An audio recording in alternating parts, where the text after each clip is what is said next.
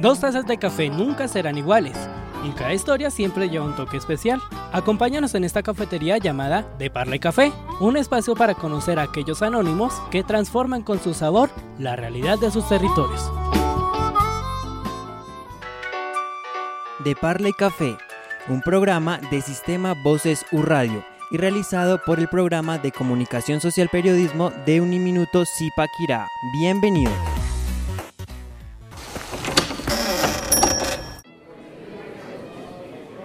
Hola familia y bienvenidos a una nueva emisión de este su programa de Parla y Café, un espacio de entrevistas que se produce desde el Centro Regional Zipaquira y que cuenta con el apoyo de Sistema Voces o Medios. Mi nombre es Iván Rodríguez y vamos a conocer al equipo de trabajo que les va a acompañar en este episodio, Alejandra Rodríguez y Juan Manuel Juan Manuel.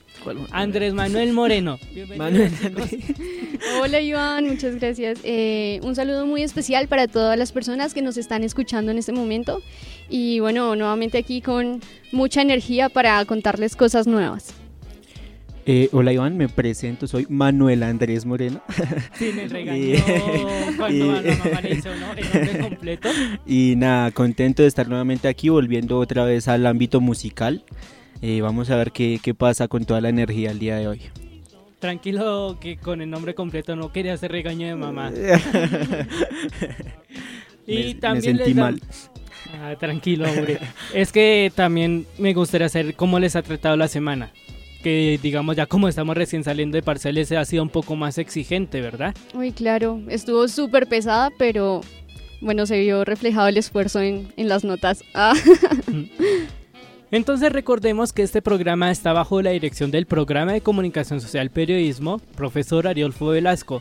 En la parte técnica nos está apoyando a Sonia Vaquero, en edición Alejandra Rodríguez con Juan Manuel Acosta y recuerden que también pueden comenzar a participar de esta conversación con nosotros a través de las redes sociales, arroba de Parla y Café en Facebook, Twitter e Instagram o también en nuestra línea de WhatsApp más 57 312 520 58 79. Estamos esperando desde ya sus comentarios. Así que pasemos de una vez familia con la sección de la cata. La cata. Una muestra de nuestro protagonista de hoy. Entonces Alejandra, hay un detalle que es con la música y es como un comentario que nos quieres dar al, dar al respecto antes de presentar el perfil de los invitados. ¿Cuál es? Bueno, como ya lo habíamos mencionado en los anteriores programas, eh, Zipaquirá es un municipio que está lleno de talento y por eso mismo aquí en De Parla y Café nosotros les hacemos la invitación para que escuchen nuevas bandas como la que les traemos hoy. Que unas pistas antes de conocer el perfil. Creo que hay muchísimos rockeros en Bogotá, entonces les va a encantar. Bogotá y ya hemos escuchado eh, con algunos matices en primera temporada, por ejemplo Marros, que me acuerdo en estos momentos que también es una buena propuesta y que dejó bastantes comentarios en, el- en su momento, ¿no crees? Claro. Entonces ya la pregunta es, bueno, eso fue ya unos cuantos meses. ¿Cómo han visto, ya esto es como pregunta para los tres, cómo han visto esa evolución en este tiempo de que ya más bandas estén empezando a surgir aquí en Sabana Centro? Creo que siempre ha estado como el nivel de bandas muy bueno acá en Sabana Centro. Eh, solo que muchas veces no se dan a conocer de la mejor forma, no, no asisten a muchos medios, pero pues la idea es darlas a conocer aquí en un medio como de Parla y Café. Andrés. Sí, claro, eh, lo que estamos haciendo es sirviendo como medio de ayuda para que todo ese talento salga a flote y puedan llegar aún más lejos de lo que ellos piensan. y que ya, pues ahí están unos detalles que ya comenzó a adelantar Alejandra. Ahí se están comenzando a abrir más espacios para que se den la participación de nuevas bandas y que también está influyendo un pequeño detalle que conversamos con alguien así des- después de que finalizara la clase. Muchos eventos musicales se están saliendo de Bogotá, bien sea por capacidad, por normativas, por otros motivos que ya muchos de ustedes conocerán en los medios y se están moviendo a municipios, por ejemplo, acá de Sabana Centro, por ejemplo, el campo de de Briseño. Entonces es una demostración de que no solo es ahí Briseño, sino que ya aquí se ha convertido Zipaquira y alrededores como en ese espacio para que nuevas bandas surjan, se den a conocer y que en especial si son buenas letras, la gente se pegue y de ahí en adelante ya sea un buen apoyo en conjunto. Entonces ahora sí, después de esta breve introducción Alejandra, que es también interesante hacer ese análisis, cuéntanos nuestros invitados de hoy. Bueno, hoy les traemos una banda zipaquireña Su nombre es La Orden y es una banda de post-punk con influencias de new wave y rock alternativo. Sus letras reflejan el gusto por las películas, los videojuegos y experiencias de vida. Nunca se sabe qué esconde, por eso inicia La Parla de... Hola a todos, un placer estar con ustedes acá en este excelente programa y sobre todo para hablar de nuestro proyecto musical. Gracias por ese espacio. Hola chicos, muchísimas gracias por la invitación, muy contentos de estar acá en esta tarde de rock. Bueno, hoy nos acompañan dos integrantes de la banda, Sebastián Rosso y Manuel Triviño. Sebastián bajista y Manuel Triviño baterista de sesión. Entonces, empecemos. Pero antes de como tal arrancar Alejandra, Daniel, complétanos ese dato para saber el Ah. completo de la banda. Bien, hoy no está, pero el vocalista es David Solano. Pues no sé qué pasó con él, chicos. Bueno, él no está con nosotros porque tenía un compromiso de trabajo, pero les envía un saludo y sobre todo que escuchen la buena música. Entonces, chicos, comencemos hablando un poco de ustedes. Cuéntanos como para las personas que apenas los estamos conociendo, quiénes son ustedes o cómo se describirían a sí mismos. Bueno, vamos a dejar que comience Manuel Triviño. Bueno, delegaron esa tarea casi al recién llegado a la banda. Yo conozco a Sebastián ya hace muchísimos años, ya tuve la fortuna de compartir con él en, en proyectos antiguos acá en Zipaquirá. Y con David, que es el vocalista que no está acá en este momento, también compartimos un proyecto hace muchísimos años. Eh, ellos tuvieron la iniciativa, si no estoy mal, hace como un año, poco más de un año de volver a juntarse con otros, otros compañeros, otros chicos de acá de Zipaquirá. Eh, si no estoy mal, creo que el, el número de la banda era muy grande, o sea, eran muchos integrantes. Y paulatinamente fue dejando el barco uno, otro, otro, y finalmente quedaron tres. Ya pues hasta donde tengo entendido, ellos quisieron como reformar la idea de la banda, reestructurar las ideas. Y ahí fue donde nació el proyecto. Yo llegué a, a la orden un mes y medio, aproximadamente. Hace un mes y medio. Hace un mes y medio. Vean, o sea, Sí. carne fresca para la banda. Exacto. Claro que sí, y dejé que Manuel hablara de primeras porque como es el nuevo, entonces para que lo vayan conociendo de una vez, que es el nuevo baterista del grupo. Sí. Y como lo decía Manuel, iniciamos con un proyecto bastante diferente, alternativo, algo que no se había escuchado ni visto acá en Zipaquirá.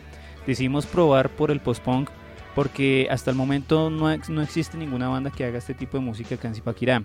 Y es un género que nos gusta bastante a nosotros. Y eso fue inicialmente, pero pues eh, gracias al aporte de Manuel y la experiencia de todos, el género ha venido evolucionando y ya es un poco más rock and roll, pero la idea es siempre hacer algo innovador que a la gente le guste y en especial a nosotros.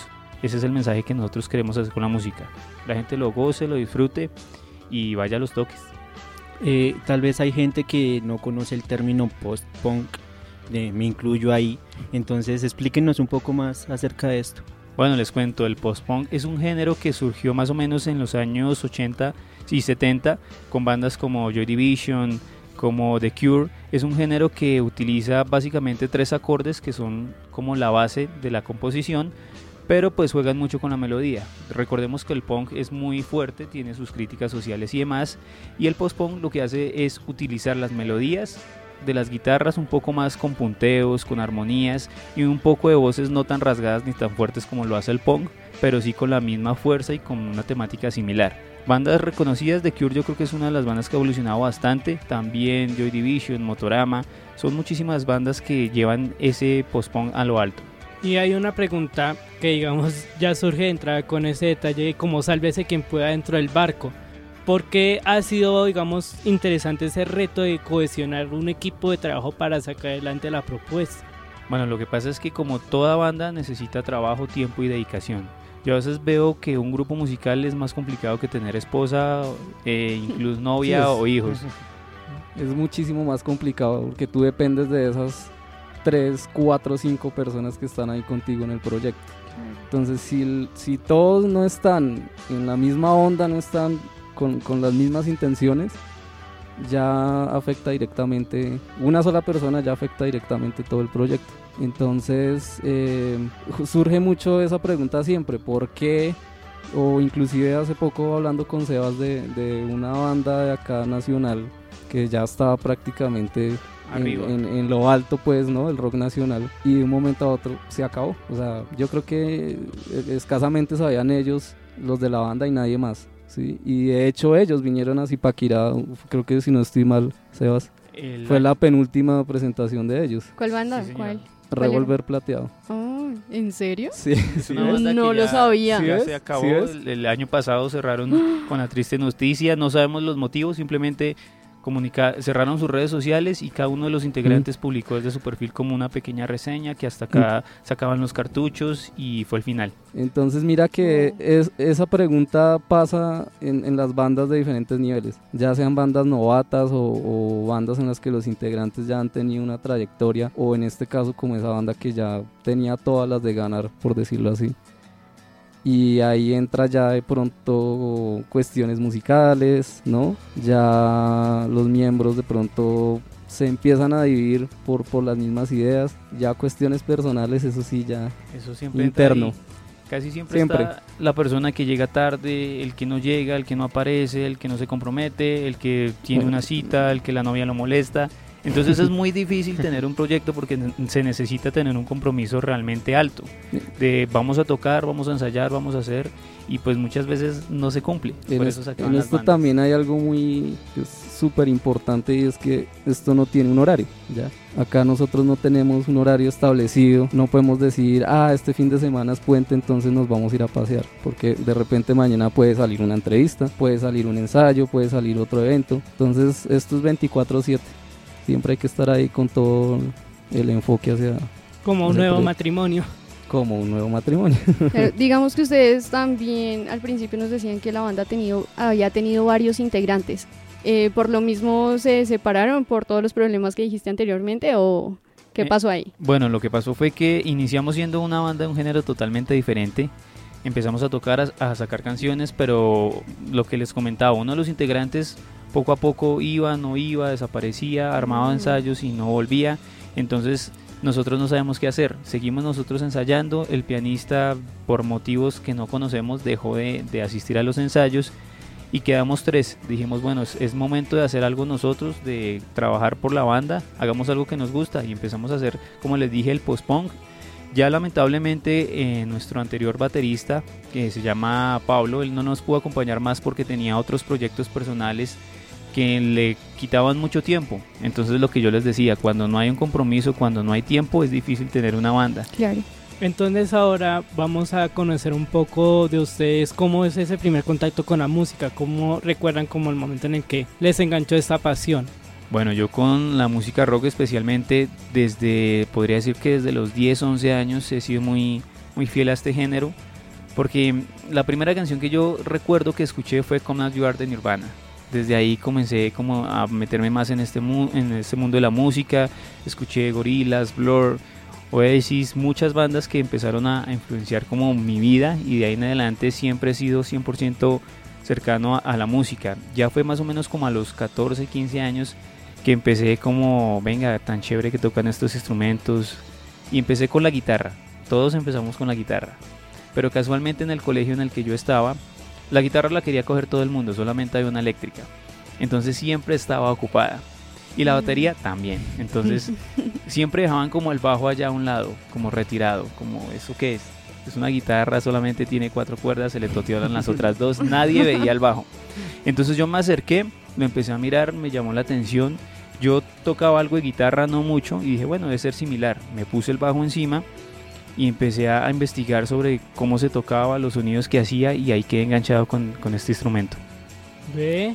¿Quién diría que semejante abandono de colegios daría tremendos resultados? y en el caso de Manuel, En el caso mío, sí, también eh, más o menos para, para esa edad, 9, 10 años y también ya entrando a la adolescencia que uno empieza como, como a decir, hey, eso suena como diferente, ¿qué será? ¿De dónde será? Eh, mi familia sí ha sido muy musical en, en varios géneros y en, en- en el medio del negocio, por decirlo así. Eh, pero eso que yo empecé a escuchar, no, de pronto referencias en ese momento que tenía del rock, pues era de mi hermano mayor, ¿no? Que él sí vivió esa etapa del boom en español, Soda Stereo, Caifanes, todo ese rollo.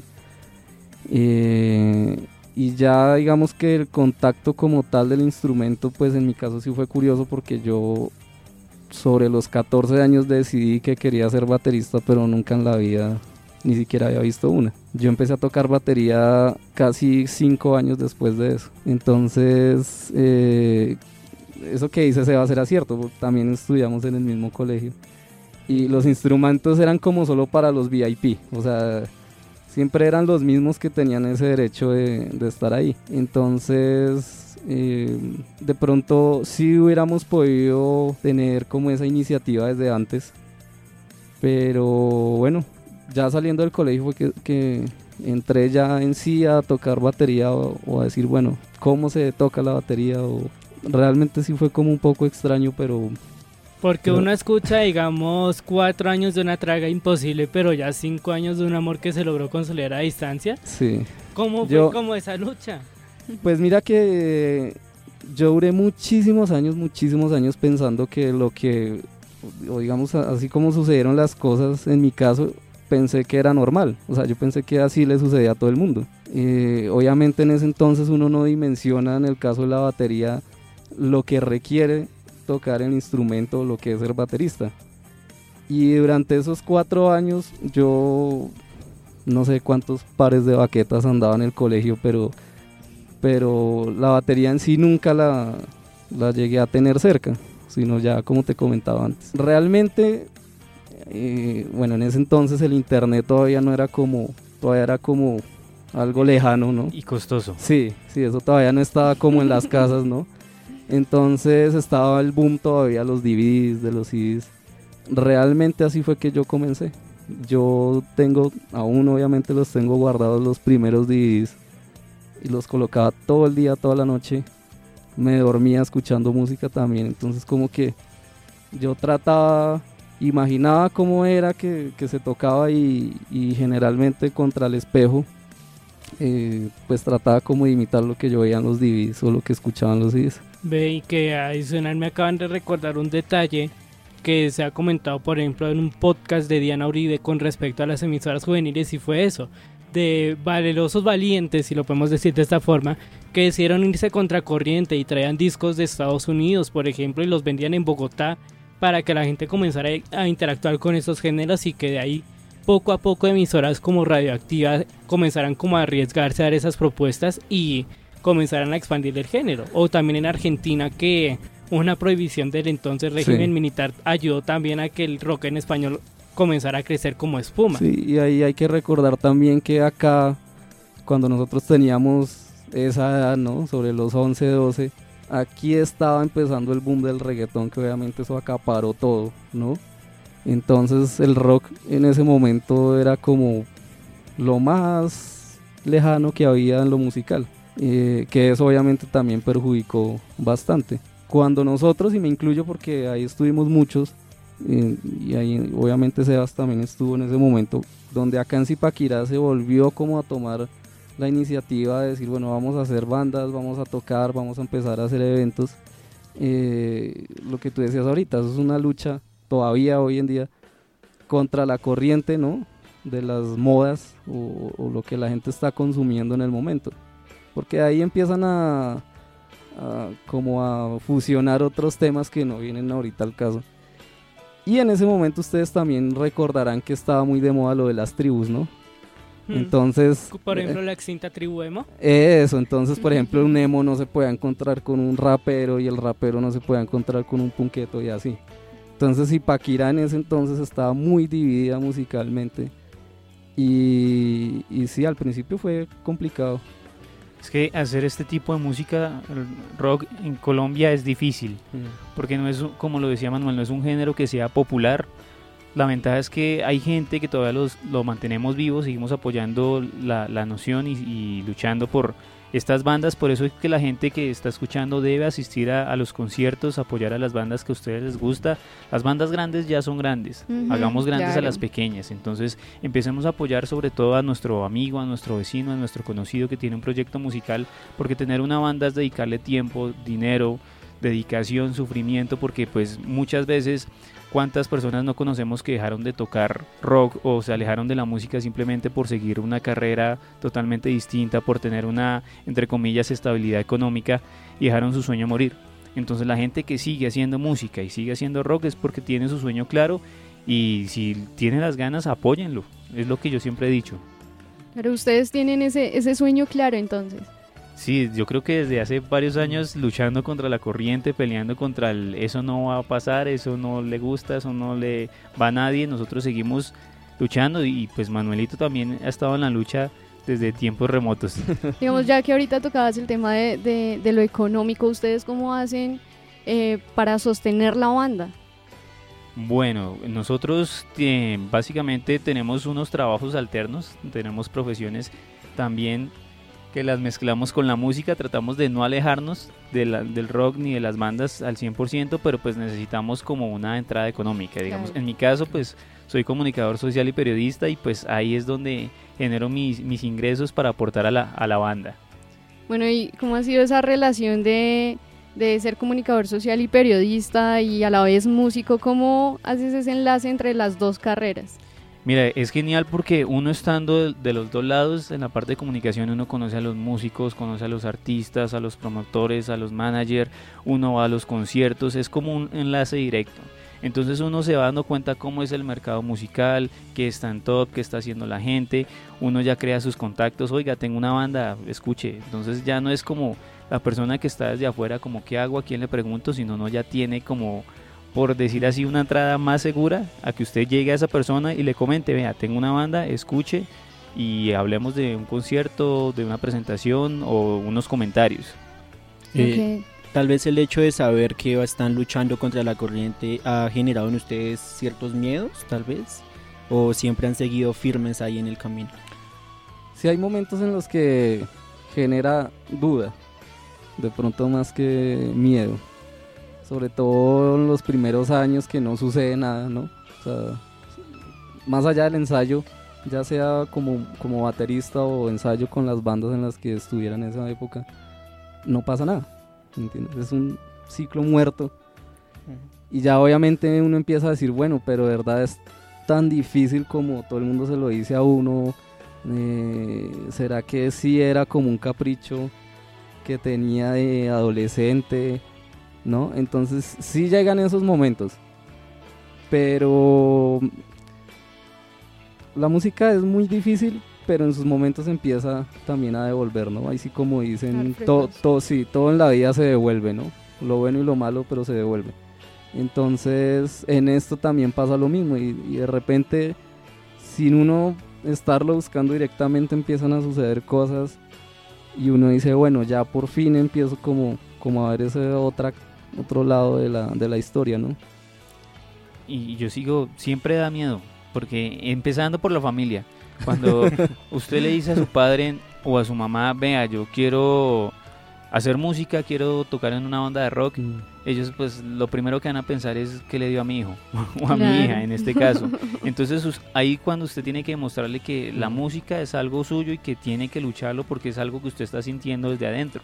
O sea, no es no es como le pasa a muchos de que lo sienten, lo tienen ahí, pero pues la estabilidad, no, pues es que mm. mis papás no les gusta, es que mi novia me dijo que me saliera, que porque no le doy tiempo, que no le invito un helado, que solo ensayos. Entonces es complicado, pero si uno los, los enfrenta como tal... A, veces ni siquiera llega uno a eso, sino que ya le termina, no sé. Sí, sí, sí, pasa, güey. Pasa, pasa. Pasa en la vida, pasa en las películas, pasa en todo lado. Sí, sí, sí. sí, se la pasa usted más con esos mechudos que conmigo. Y uno, pero pues ese, somos de la banda. Eso está en el contrato. Sí. Si me quieres que sea con todo, si no, no. Esa es. No, y en el caso mío, que imagínate, ya irán, no, y este man tiene que cargar platos, bases la casa completa. No. Claro, y es que como baterista le toca más duro. Uy, al, al principio era tenaz. Cuando yo empecé, cuando yo salí de aquí de, Zipa y empecé a, tocar en Bogotá, sí era tremendo porque literal me tocaba horas asquerosas. Bueno, cualquier hora en Transmilenio es asquerosa, pero en las horas pico ¿no? O sea, imagínate yo con el estuche de los platos, el estuche de, los, de las bases, Uy, no. el redoblante, el pedal. Cuidando que nadie meta la mano en el bolsillo. Entonces yo cuando llegaba ya a los ensayos o a los eventos yo ya llegaba muerto, ya llegaba cansado. Claro, trasteo en Transmilenio. No. Sí, al principio tocaba así. Yo, yo siempre he dicho que los vocalistas la tienen ganada. Ellos siempre si llevan su instrumento ahí, ahí con Sí. ellos, no cargan nada, llegan al toque. Pero- Tranquilitos. Y esto me acaba de acordar un poco de un detalle que no sé Alejandra si me ayudas a recordar. Hay una emisora acá en Zipaquirá que se llama Armonías. Sí. Y ellos llevan un programa que no sabría decirles en este momento si se mantiene o no, pero es donde también tocan el género del rock. Sí, y acá tenemos a, a- al, pres- al que era el locutor en, en ese programa que se llamaba Anywhere, ¿verdad? Claro que sí, Anywhere fue un programa que duró aproximadamente unos 2, 3 años en armonías, eh, siempre dando buena música, dando rock and roll, pero pues lamentablemente por cuestiones logísticas, digámoslo así, lo tuvimos que terminar, pero pues como les decía anteriormente, casi siempre trato de mezclar el rock and roll con, con- todo lo que tiene que ver con la carrera. Entonces a mí me gustaba abrir este espacio para la gente que tenga como una alternativa porque uno pone las emisoras, está radioactiva, está radiónica, pero a veces uno quiere escuchar otro estilo de música, bandas no tan conocidas o la banda de mi vecino o así. O- Entonces- o, o por lo menos otras canciones de esas bandas que siempre ponen, y siempre son las siempre mismas ponen canciones. las ¿no? mismas, Sí. sí. o la variedad, porque sabemos que estas emisoras pues tienen su contrato, su parte comercial y ya tienen una programación definida. Mm. Nosotros sí teníamos la ventaja de que si hoy queremos colocar X grupo, mañana lo volvemos a poner pero con otro tema y así sucesivamente, no nos ceñíamos como a una lista, por así decirlo. Claro, y es que esa es la ventaja de trabajar en un medio, por decirlo así, independiente. Que tú puedes dar a conocer más bandas, pues no, la- no las que todo el mundo siempre está ahí como, ah, póngame una de Red Hot Chili Papers o Sí. una de Metallica, sino que podemos escuchar lo que se está haciendo aquí. Exacto, eso era lo que manejamos con Anywhere. También hacíamos cubrimiento de eventos, entrevistábamos a bandas grandes.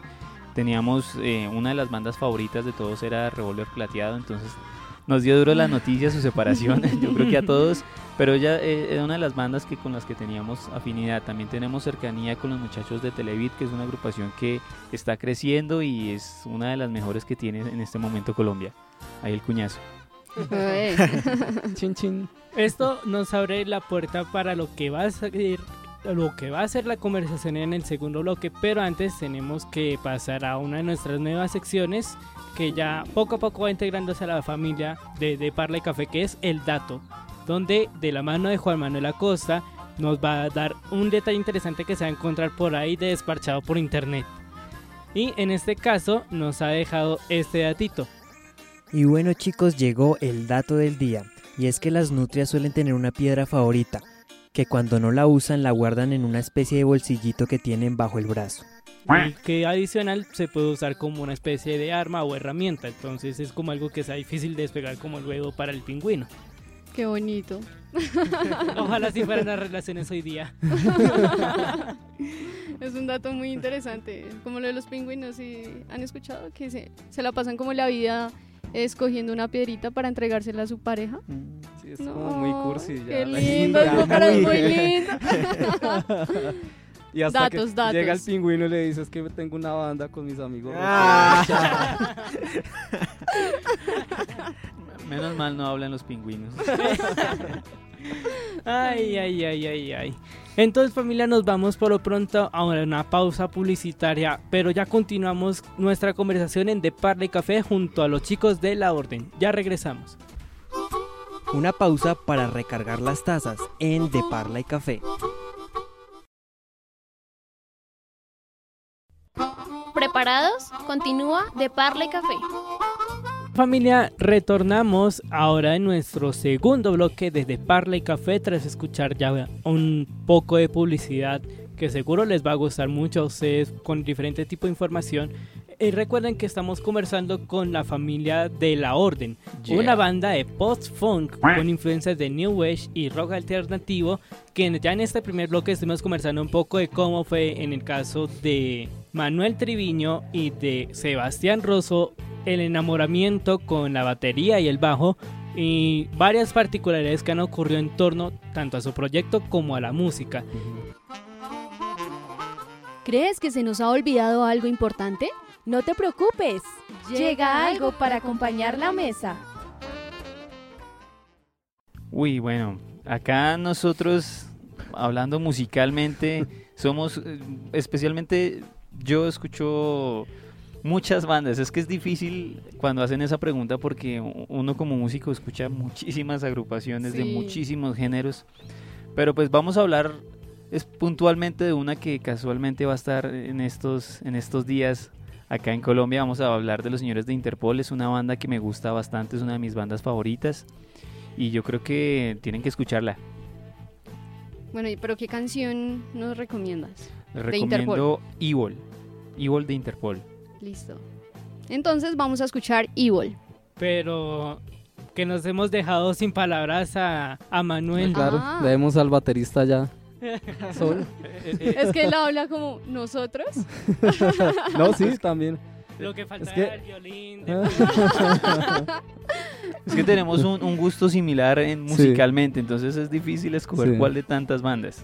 Bueno, Sí. Manuel, ¿cuál escogerías?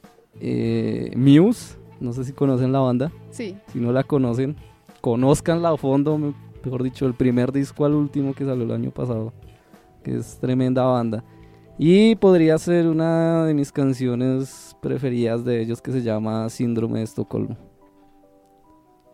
Ve y que digamos está muy asociado, si mal recuerdo, con el amor que siente el capturado de la persona que le secuestra. más Sí, sí. De hecho, la letra de esa canción se, pues, se puede interpretar de esa manera, aunque yo creo que al principio ellos tenían como la intención de, de mandarla como por el lado de la tusa amorosa, ¿no?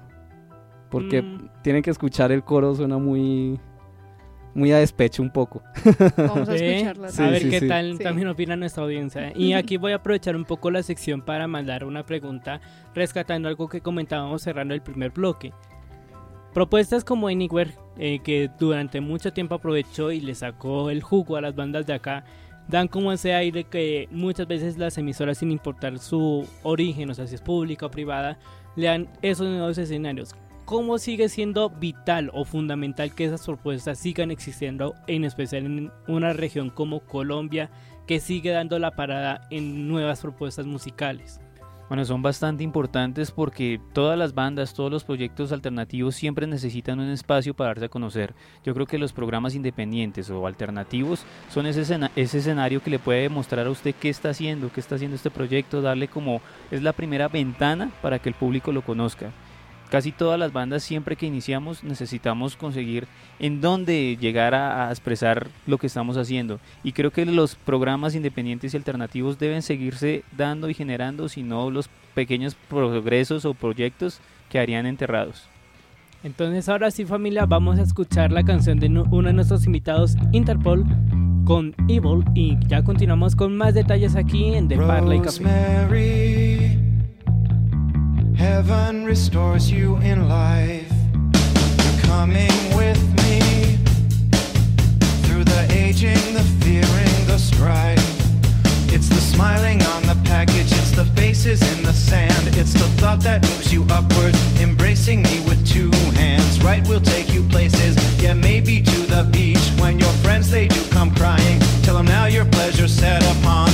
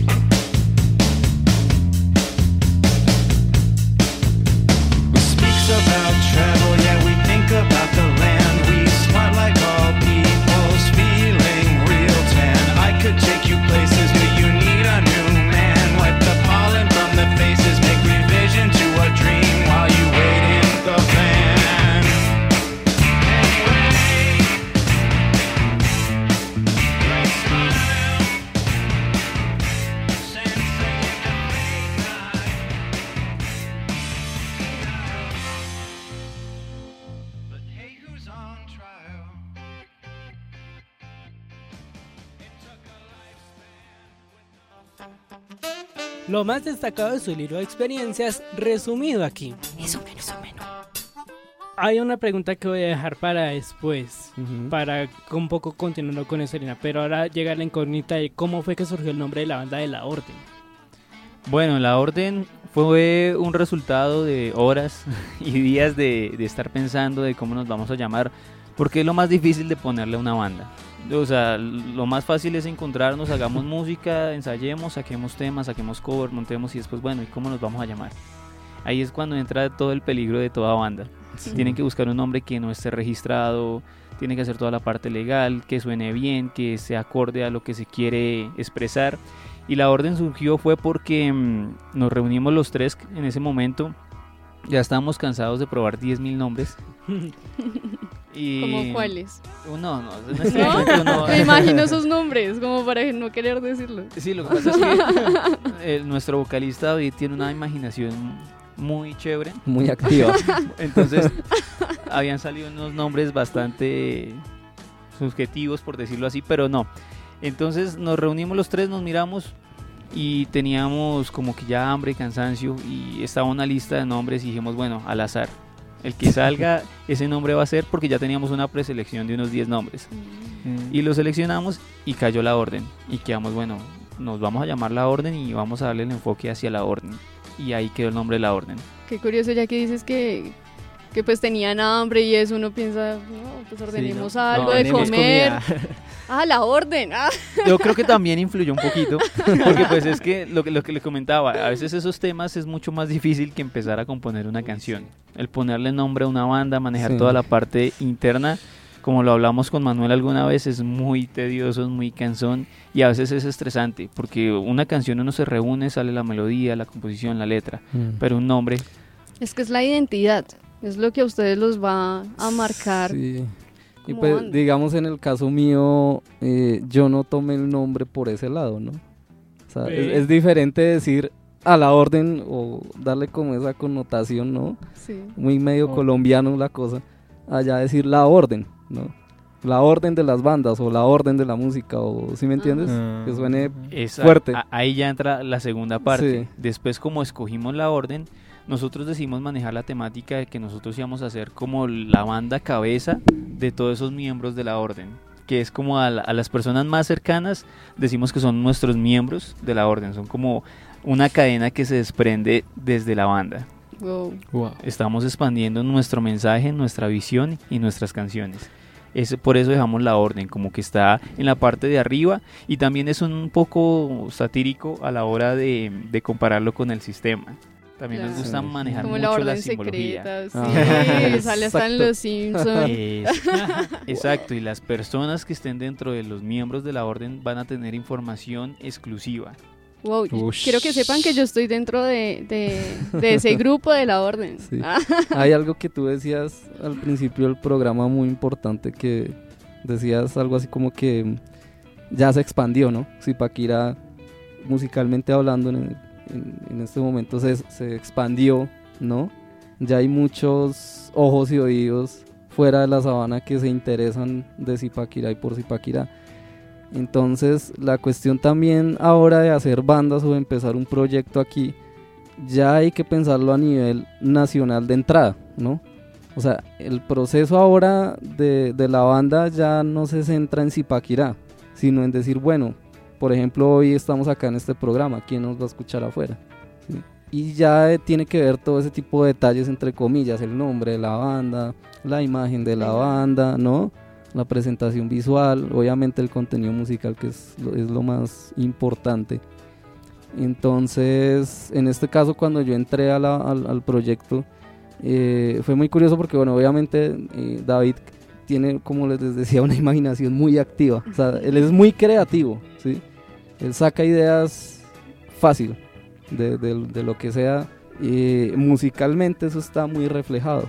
Entonces, la idea es sobre esas ideas, si, si nosotros vemos que funciona, que se puede sacarle provecho o mejorarlas. Porque nosotros ya sabemos que la cuestión no va a ser solo a nivel Zipaquirá, sino que tiene que, que llegar a, a todos los medios y a todos los lados posibles. O sea que todo esto los lleva, los lleva a ustedes a ser más cuidadosos, a llevar una imagen más pulida de la banda, ¿sí? Sí, eh, al principio, las primeras bandas que uno tiene, uno, ahí sí se me va a salir el- la colombiana, uno es muy chirri, ¿no? Uno es muy dejado. Uno, o sea, a uno solo le importa tocar y ya. Y uno es muy cerrado en todo este tipo de, de situaciones o lo que ya viene la mano de la música de una banda, ¿no? Los medios de comunicación, todo ese tipo de cosas uno en ese momento no le interesa, porque a uno no le interesa. Claro, es que ustedes ya son una banda bien formada Sí. que están buscando pues generar ingresos también a Exacto. partir de la música que hacen. Entonces, eh, ya ahorita, así como tú decías, uno le presta mayor atención ahora a esos detalles. ¿Por qué? Primero porque nosotros somos músicos, ¿sí? Nosotros no somos eh, diseñadores gráficos, no somos fotógrafos, no somos periodistas, ¿sí? no somos promotores. Bueno, en el caso de Sebastián sí. Sebastián sí. Sebastián sí, Sebastián, Sebastián sí, Sebastián sí. No somos modelos, por ejemplo. ¿sí? Pero a uno le empieza, le toca empezar a... o sea, ahora uno puede decir que uno es músico, abogado, fotógrafo, diseñador gráfico, ¿no? Y uno al principio decía, pero yo quiero tocar batería solamente. E- Eso es lo que pasa, uno, uno tiene un concepto totalmente distinto a lo Sí. que es tener una banda de rock y ya estar dentro de una banda de rock. Sí, Si uno tiene una banda, le toca hacer fotografía, le toca hacer video, le toca aprender de edición, le toca aprender de contratación, le toca aprender de administración, tiene que mirar un poco de cosas que vienen detrás. ¿no? hasta, hasta para venir a dar una entrevista, ¿no? Que de pronto es como algo así casual. Al principio uno habla de cierta manera, ¿no?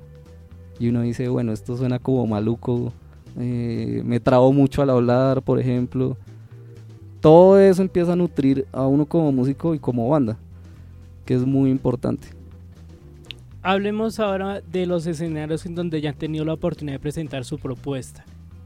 Bueno, la orden, como lo hemos estado comentando, está creciendo, está en momento de, de evolución. Entonces nos hemos presentado en tres lugares exactamente con el grupo acá en Zipaquirá. Hemos estado en el Moby Dick Bar, que queda en el Parque de la Independencia, ese fue el primer lugar. Estuvimos también en Aprecus haciendo una pequeña intervención musical. Eh, y tercero, estuvimos en Pie. Esos son los tres escenarios que han tenido la, la suerte de escuchar la, lo primero de la orden, porque lo que se viene está mucho mejor. Más adelante lo van a, a poder ver en las redes sociales y también se viene nueva música. Y próximamente eventos, toques. Tenemos una fecha programada para el siguiente mes, es con varias bandas de acá de Zipaquirá, pero más adelante les estaré confirmando la fecha. Bueno, y, y ya que hablabas de, de nuevas canciones, ¿cuándo se lanzará el EP? Bueno, está bastante cerca, yo creería que más o menos en alrededor de un menos de un mes estaría ya en las plataformas digitales para que ustedes lo puedan escuchar, lo puedan compartir a todas las personas que ustedes quieran y también estamos atentos a recibir comentarios. Es más, yo creo que más adelante vamos acá a tener la primicia de nuestra Claro. primer single que se llama Nunca para que todos los oyentes lo disfruten y ustedes también. ¿Y Ve. qué temáticas están manejando en este EP con los temas? Bueno, estamos manejando temas muy espaciales, muy de videojuegos, muy de vivencias, como lo dijimos a- al iniciar el programa. Las letras tratan de lo que nos ha pasado, lo que queremos que nos pase. También habla de ese viaje interestelar de nuestro compañero David. se hace la aclaración. y pues ya Manuel, como lo dijo, entró hace poco y ha ido conociendo cómo ha sido toda esta temática. Y hay, hay letras también de los temas que se dejan muy como, muy a lo personal, ¿no? O sea, como tú lo, lo tomes. Como lo quiera interpretar. como lo quiera interpretar. Entonces, eh, pues eso también es bueno. A mí realmente siempre me han gustado las bandas eh, o los proyectos que tengan la variedad eh, musical y, o sea, que no se centren específicamente en un tema porque la, no, me, parece como un poco ya sonso eso. Eh, ya para entrar en temas de política y que, bueno, lo que está pasando ahorita, digamos, acá en el país, pues pues uno puede ver noticias o no sé, pienso yo. ¿No? Obviamente hay bandas así que también me gustan, pero eh, me parece chévere que tenga como esa variedad, ¿no? porque precisamente lo musical también es muy variado. Exacto, queremos que las canciones que ustedes escuchen, cada uno le va a tomar un sentido diferente. Mm. Para Mm. alguien puede ser que sea bueno, para alguien es romántico, para alguien es abstracto. La- el sentido de la letra se le da a la persona que lo está escuchando. Entonces, antes de pasar a nuestra siguiente sección, me gustaría saber qué emociones sienten al momento de ya presentar esta propuesta frente a un público.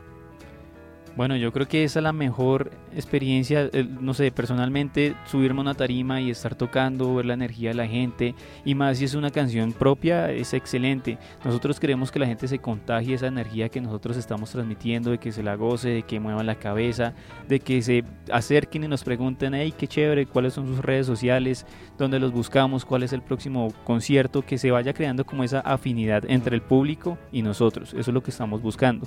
Y como les decía, tocar es lo mejor que puede uno hacer para desestresarse, para olvidarse los problemas, para pasar el rato.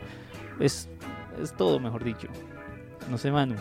Sí, en el caso mío, ahorita tengo es como más ansiedad, ¿no? Porque como yo no he tocado con ellos en vivo y ya, bueno, obviamente lo- el primer material que ellos me pasaron fue la lo, lo que ellos grabaron. Y entonces ya eso fue como el abrebocas y después ya los temas nuevos, ¿no? Y ya hay unas ideas, de hecho, que han salido de los tres. Entonces uno ya está, yo, yo estoy en el punto en que ya quiero que el resto también conozca eso ya, ¿no? Todavía faltan cosas, pero, pero Está cerca, está ese cerca. es como, como el feeling mío en este momento. Ah, entonces ya esto nos da pie para pasar a nuestra sección de Cuéntame, porque hay detalles que es mejor saber antes de que cierre toda la entrevista. Y de una vez voy con la pregunta que quedó un poco en el tintero minutos atrás. Usted comentaba que hay un recuerdo que tiene muy bien conectado frente a una banda que escuchó en un concierto, que se la gozó. ¿Cuál fue, antes de mandarle el pleno la pregunta, esa banda? The Muse, ¿sí? No, la con la que usted comentó, si me recuerdo, que Ah, la primera banda que me marcó. con la que se disfrutó el concierto en vivo, que usted tuvo la oportunidad de ir. Ah, bueno, eso fue... Bueno, en el caso mío sí me pasó también con Muse. Ve. eh, que ya los tuve, tuve la oportunidad de ir a verlos eh, la última vez que vinieron y pues espero que este año también regresen. Eh, cuando uno ve a un artista, o en el caso mío un baterista en vivo, eh, ahí es donde a uno como que se le renuevan también las energías, ¿no? De decir, no, yo sigo con esto, yo sigo con la batería y voy a seguir con los proyectos. Eh, es como como ese impulso extra que, que da. A mí personalmente cuando yo voy a conciertos, ese tipo de eventos, la verdad sí me pongo muy sentimental, porque se me empieza a volver como el, el cassette, como decimos acá, ¿no? de, de la primera vez que vi esa banda, de, ay, ese fue uno de los primeros bateristas que yo vi, eh, que yo empecé a seguir. Entonces, yo sí, obviamente muy eufórico, pero, pero también soy muy sentimental con eso. Es, es que hay que decirle a los oyentes que aparte de tocar nos encanta ir a los conciertos. La Sí. conexión que hay con la música en vivo para nosotros es increíble. Sí, eso nos estaba contando ahorita Sebastián y, y Manuel, porque estaban muy como conectados con, con toda la parte musical desde antes, o sea, se la pasan en conciertos. Cuéntenos en qué concierto les gustaría tocar. Conciertos, festivales. Eh, Lo que se venga. Bueno, digamos, hay un, un, eh, un- vale la cuña, eh, hay un festival que es prácticamente es nuevo en Bogotá, eh, que se llama el Día de Rock Colombia, y eso lo crearon los, uno de los capos también, una de las bandas, aquí ahorita bandera, eh, que son los Don Teto. Eh, ese festival nosotros con Sebas hemos estado en las, en las dos primeras ediciones eh, y es muy importante porque es netamente de bandas nacionales. No hay ninguna banda de afuera, todas son bandas nacionales. Y hay bandas, pues obviamente están las bandas ya íconos de acá de Colombia y hay otras que ya llevan su carrera y pues también hay un espacio para las bandas que se están gestando. Eh, digamos que lo último que se ha desarrollado aquí en cuanto a eventos y conciertos, ese es el que a mí me gustaría apuntarle este año. Yo sí Tengo muchísimas, muchísimos conciertos. eh, lo que dijo Manuel es muy cierto. El, el primero sería el Día del Rock, el Stereo Picnic, el Vive Latino, el Mm. Lollapalooza, Bueno, pues el and Rim. De ahí para adelante sería increíble llegar a estas plataformas y sobre todo llevar el nombre de la ciudad.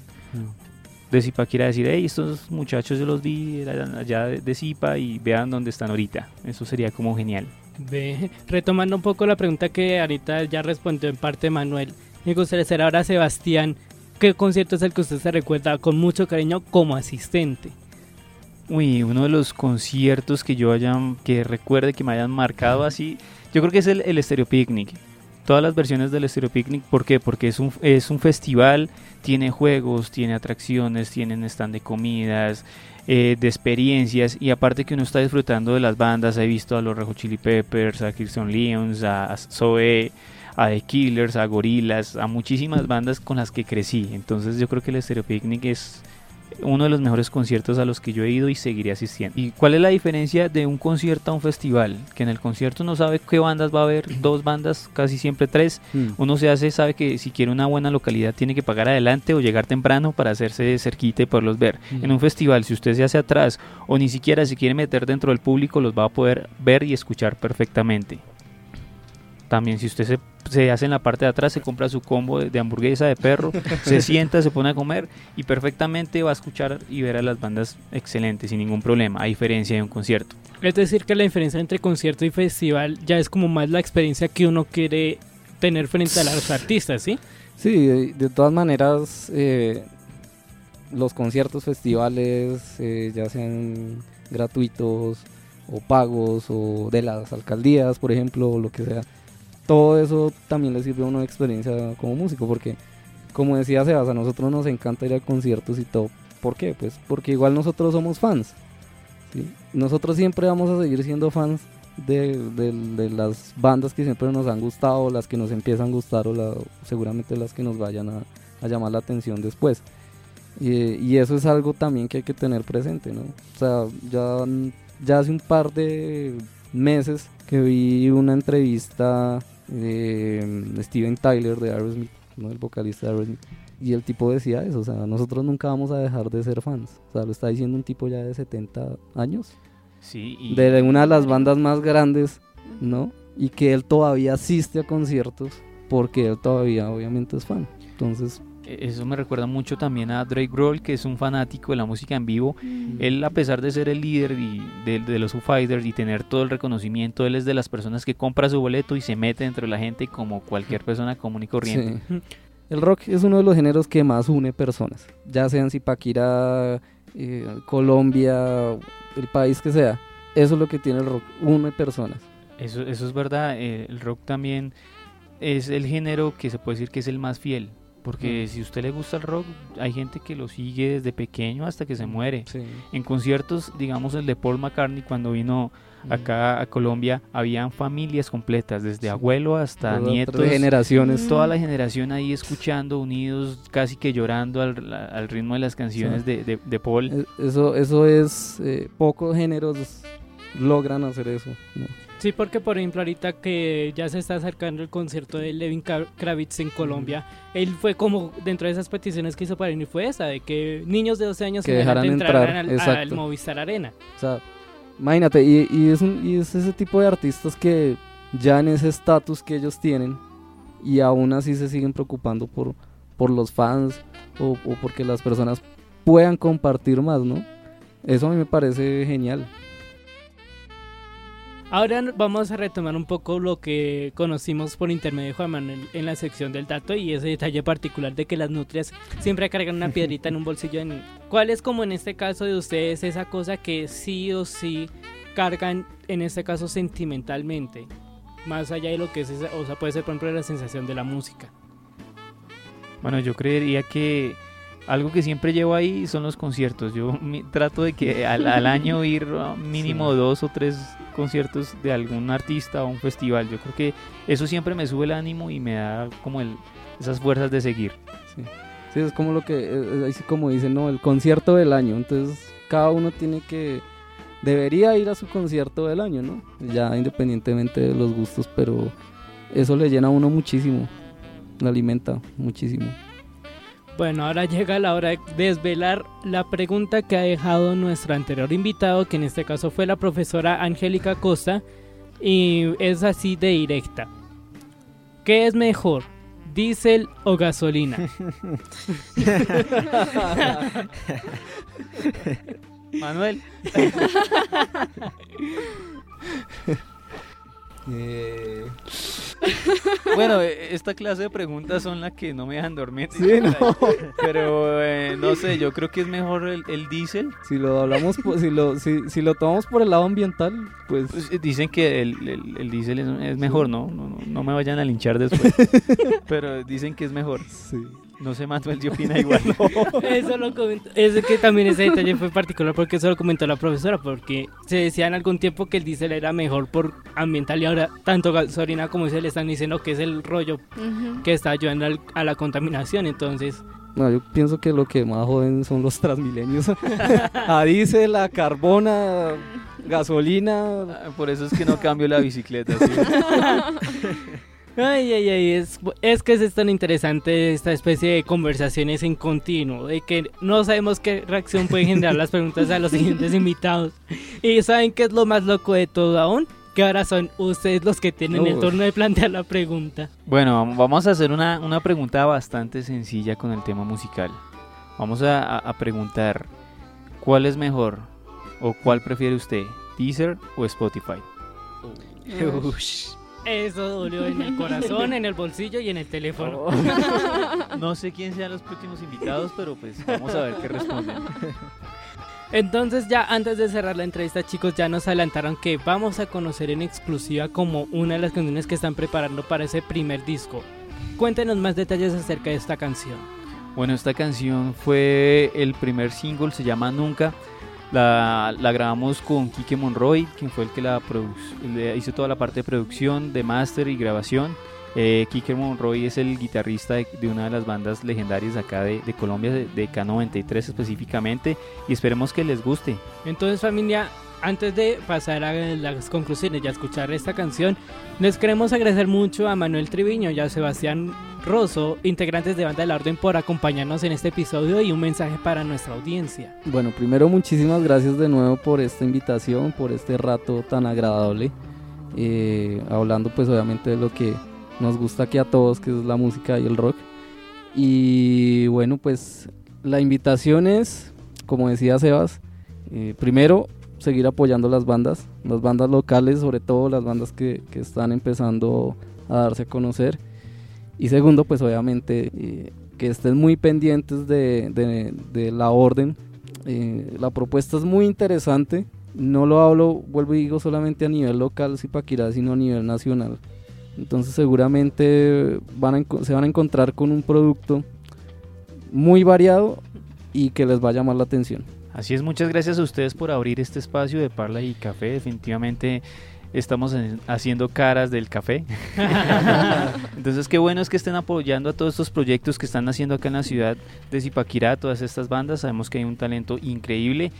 Y yo sigo diciéndole a la gente, siga asistiendo a los conciertos, apoye a sus bandas, a los vecinos, a los conocidos y hagan más bandas de rock que es lo que necesitamos. Y si las van a hacer, que las hagan excelente.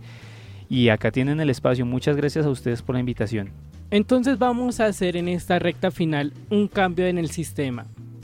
Alejandra, Andrés y chicos, ahora esta es una pregunta con la cual creo va a resumir muy bien lo que conversamos hoy.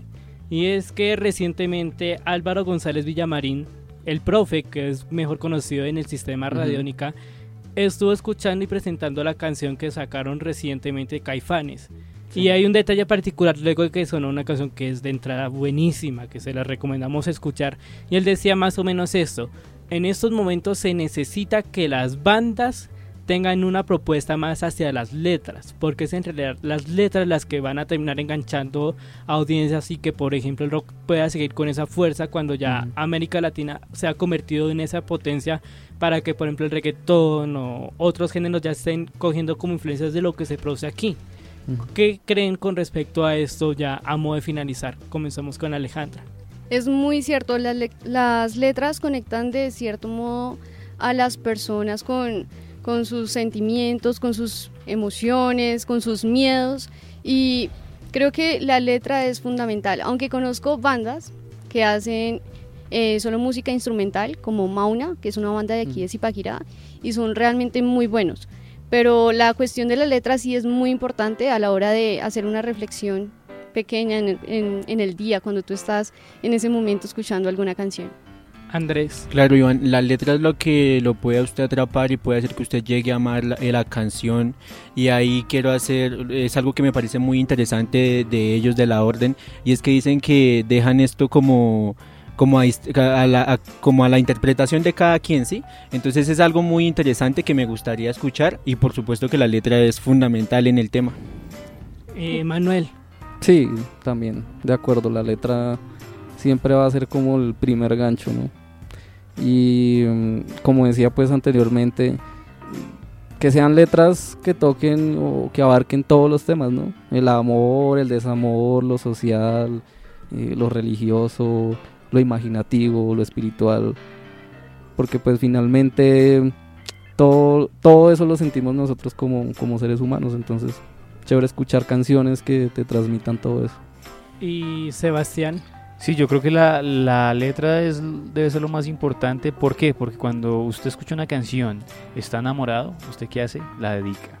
Cuando usted está despechado y escucha una canción que tenga una buena letra, dice esa canción es mía. Y pasa la tusa. Pero Sebas, ¿cuántas canciones has dedicado entonces? No, no, no. eh,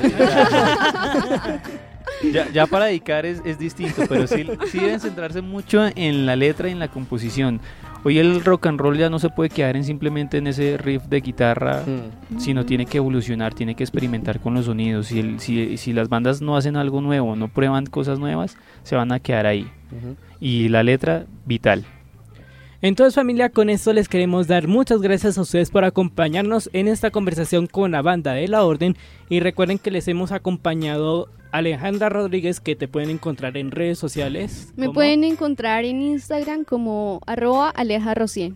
Ah. R-O-S-I-E. a Andrés Moreno que lo encuentran como Arroba andres.moreno en Instagram. A Manuel Treviño y a Sebastián Rosso, integrantes de la banda, que a ustedes chicos cómo los pueden encontrar en redes sociales. Bueno, a mí me pueden encontrar en cualquier red social como arroba goodsebas, el good, G o O D Sebas, en cualquiera, así estoy en todas. Y la banda la pueden encontrar como arroba la orden band. Bueno, a mí me pueden encontrar como Manuel Beat o Manuel Beat Drummer en Facebook, Instagram y, y en YouTube también. Y si quieren conocer más detalles acerca de este episodio, pueden conectarse también a las redes sociales de nosotros, arroba de Parla y Café en Facebook, Twitter e Instagram. O también pueden escribirnos en cualquier momento del día a través de nuestra línea WhatsApp más 57 312 520 58 79 y sigamos conversando juntos en este espacio rico de De Parla y Café, un proyecto que se produce desde el Centro Regional Zipaquirá de Uniminuto que cuenta con el apoyo de Semillero de Sistema Voces Medios, que está bajo la dirección del Programa de Comunicación Social Periodismo, profesor Ariolfo Velasco, que en la parte técnica contó con el apoyo de Azonya Vaquero y John Frey Rodríguez, en edición Alejandra Rodríguez y Juan Manuel Acosta, y en tema de equipo de trabajo quienes habla Iván Rodríguez. Que una sonrisa acompañe sus universos y le voy a dejar el cierre definitivo a Sebastián para que nos presente la canción. Claro que sí, eh, acá en exclusiva para este excelente programa de Parla y Café tenemos la canción Nunca para que usted la escuche, la dedique, se huele con ella. Entonces vamos a escucharla. Hasta pronto. Yeah.